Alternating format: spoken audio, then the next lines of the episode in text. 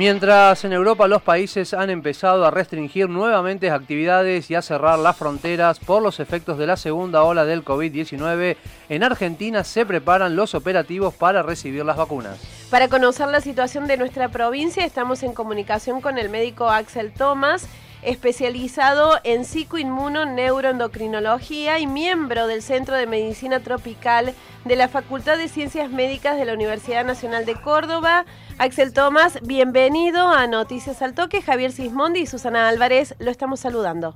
Hola, buenos días, encantado. Muy bien. Un gusto, doctor Tomás, de tenerlo aquí al aire en Noticias al Toque. Bueno, ¿cómo se está preparando en Córdoba para la llegada de la vacuna y cómo van a ser los operativos de vacunación? Bueno, estimo que en esta ocasión va a ser una situación especial, así que se va a desarrollar una, logística con apoyo este, en especial del ejército, es lo, eso es lo que se había hablado a nivel nacional. Es decir, que todavía se están delineando este, los procedimientos y las estrategias para una vez que estén las vacunas iniciar la campaña, pero eh, descontamos de que será un proceso exitoso en vista de la experiencia vasta que tiene nuestro país en las inmunizaciones, que siempre ha sido este, una práctica y un, se han desarrollado eficientemente, o sea que estimamos que todo va a suceder así. Pero lo que se dijo a nivel nacional es que iba a ser con el apoyo del ejército, convocaron al ministro de Defensa y iba a articular con todos los eh, ministerios de salud provinciales a fin de coordinar toda la campaña. Eso es lo que estimativamente eh, conocemos al día de hoy.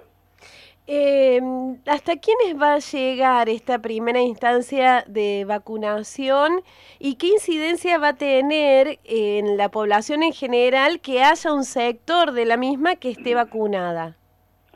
Bueno, en primer término va a ser al personal de salud, a los médicos, enfermeros, es decir, todos eh, el equipo de salud que está en la primera línea, y eso tiene una razón fundamental, que son los que más se están enfermando y los que este, mayores complicaciones y enfermedades eh, graves desarrollan. Eso se ha visto en el mundo que es así, el cronograma a nivel global se, se estipula de esa forma, es decir, en primer término, usted sabe que hay una, este, una producción de vacunas, pero todavía el proceso está en vías de, es decir, que eh, atendiendo ese, esa situación de, digamos, irán llegando a las partidas, van a ir cubriendo primero el personal de salud y después ya se va a dirigir hacia los grupos de riesgo, es decir, un cronograma mundial que se ha establecido así. Estábamos viendo, ¿no? Por lo menos esto, lo que se muestra este fin de semana, que tiene que ver con, con esta nueva cepa en Londres del coronavirus. ¿Qué sucede con, las vacunas hasta el momento? ¿no? Porque estas vacunas estaban planteadas eh, antes de esta aparición de la cepa, que la muestran como descontrolada por parte del gobierno británico. Eh, ¿Puede influir esto o no? Mira, esta es una cepa, es una variante, es una mutación, más allá que el virus está mutando permanentemente, es parte del proceso natural de reproducción. Cada vez que entra en un nuevo hospedador, pero lo que se ha visto con esta cepa que es la variante que se ha tornado dominante, o sea que ha ido pasando por sobre las otras que se registraban en el Reino Unido y eso ha encendido las alarmas porque es la que más frecuentemente se está encontrando en los test y ya se ha visto en otras partes de Europa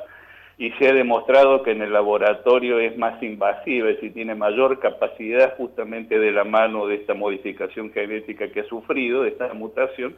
tiene mayor capacidad de invasión a la célula y eso la tornaría más transmisible. Pero más allá de esta cuestión,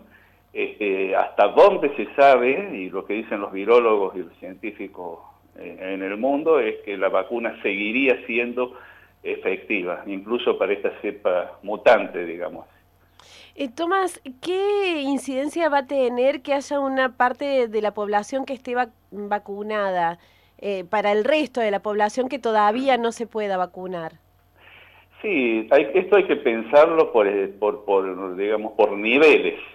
este, para alcanzar a cortar la cadena de transmisión, es decir, que disminuyan en un número este, importante y significativo los individuos susceptibles, es decir, que aquellos que pueden llegar a transmitir la infección va a llevar un tiempo, por esta cuestión de que eh, este, la producción de, vacunas eh, es limitada, o sea, vamos a tener que esperar seguramente todo el año que viene para que vayan este, por efecto acumulativo las distintas franjas etarias de la población eh, se pueden ir vacunando para ir atemperando cada vez más y ralentizando esos contagios comunitarios. De cualquier forma, es muy importante este primer paso, esta primera etapa, que es proteger el equipo de salud, como les decía recién, son los que más daños están sufriendo y mayores secuelas, por la razón que son los que se exponen a mayores cargas virales y eso hace que tengan más complicaciones clínicas. Y si tenemos tensión porque los médicos, los enfermeros y el resto del equipo de salud empieza a tener este, bajas, eso restringe, limita las posibilidades de correcta atención y empieza a comprometer la salud pública. O sea que ya un primer paso eh, vacunando este grupo de profesionales que son los que están en la primera línea ya es muy importante. A medida que se vayan sumando los, distintos estamentos de la sociedad, va a ir aumentando ese porcentaje de protegidos que no van a transmitir y se va a sumar en algunos aglomerados, por ejemplo Buenos Aires y por ejemplo este, Ciudad de Buenos Aires, que ya han tenido una exposición, digamos, por este porcentajes más importantes, es decir, que hay ya una parte de la, de la población que está inmunizada naturalmente, vale decir que esos ya no van a transmitir la infección por lo menos por un tiempo, o sea que sí, es, auspicioso, pero tenemos que esperar un tiempo más para aumentar los porcentajes de la población y, que bueno, que ya este, las perspectivas son otras, sean otras. Pero, por lo cual, es importante esto para aclarar que nos tenemos que seguir cuidando. Es decir, tenemos que, aprender un poco lo que está sucediendo en, el hemisferio norte y lo que pasó durante el verano, que bajó la percepción de riesgo y bueno, y ahora tienen esta recidiva, este, este aumento tan exponencial de los casos, aprender un poco de eso, limitar nosotros los contactos en vistas a las fiestas con todas las medidas de protección, es decir, no relajarnos para nada. Recordamos que estamos en comunicación telefónica con el médico Axel Thomas, especializado en psicoinmuno neuroendocrinología y miembro del Centro de Medicina Tropical de la Facultad de Ciencias Médicas de la Universidad Nacional de Córdoba. Estamos viendo lo que está aconteciendo ¿no? en el sistema, en el hemisferio norte, con esta segunda ola de COVID-19. Acá en Argentina nos da impresión de esto, que tenemos como el diario del lunes y podemos también en algún punto anticiparnos a lo que va a venir. Eh, ¿Evitaremos en la Argentina la segunda ola con la aplicación de esta vacuna en caso de que se empiece a, ser efectiva? Mira, yo creo que lo fundamental en esta etapa es el mensaje de los medios de comunicación, alertando permanentemente para que la población sea consistente y responsable, es decir, hay que apelar mucho a la responsabilidad social para evitar los contagios, no relajarnos. En el verano, durante el verano, bajan naturalmente la de la tasa de contagio porque evitamos los recintos cerrados, entonces eso disminuye la transmisión y nos confiamos, creemos falsamente de que la situación está más o menos controlada y el virus se sigue transmitiendo, aunque no sea en las mismas proporciones y en las mismas tasas. Es decir, que todo es un signo de gran pregunta. ¿Qué, ¿Qué vamos a lograr? Es decir, en la primera etapa, una vez que estén, primero tenemos que esperar que lleguen las vacunas y ver las dosis que van a llegar con, para empezar a tener algún panorama.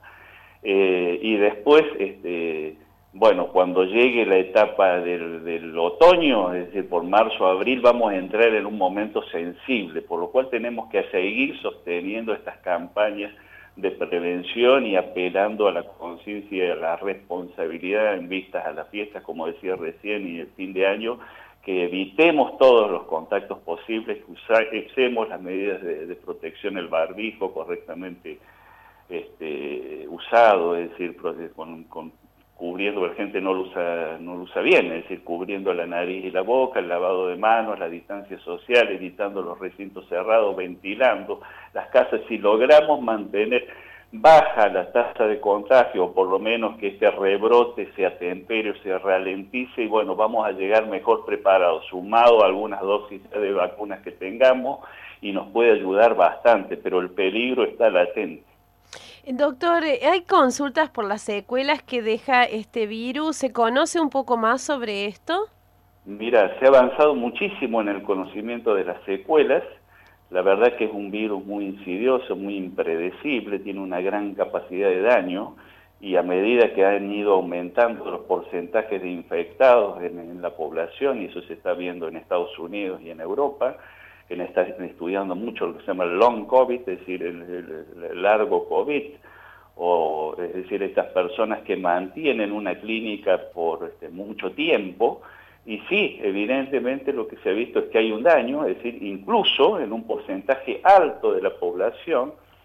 que había pasado la infección más o menos bien, es decir, con muy poca clínica, muy pocos síntomas, pero han quedado secuelas en diversos órganos, en pulmón, en sistema nervioso central, en riñón, es decir, en los vasos sanguíneos, tiene capacidad de generar micro, microcoágulos y trómbolos y, y émbolos, y este, pequeños coágulos sanguíneos que impactan a nivel de los tejidos y eso dejan secuelas, dejan secuelas tipo cognitivo, es decir, alteraciones en la memoria, es decir que por eso es que insistimos en estas medidas de, profilaxis de cuidado y aún después de muchos meses de haber sufrido la infección, se siguen manifestando estos síntomas y uno, como, como decíamos al principio, de los que más afectados resultan por este síndrome de largo término, es el personal de salud, pero aún, por supuesto, eh, la población general. Y esto es tan grave muchas veces esta información no trasciende, que por ejemplo en Estados Unidos se han creado centros de rehabilitación para tratar estos pacientes crónicos. Y tienen, les puedo asegurar, muchos días de espera y bueno, se, se está tratando de paliar estos efectos a largo plazo, este, estas astenias, estos cansancios prolongados, estas taquicardias, estas afecciones cardiovasculares. Así que es un cuadro complejo y muy temible.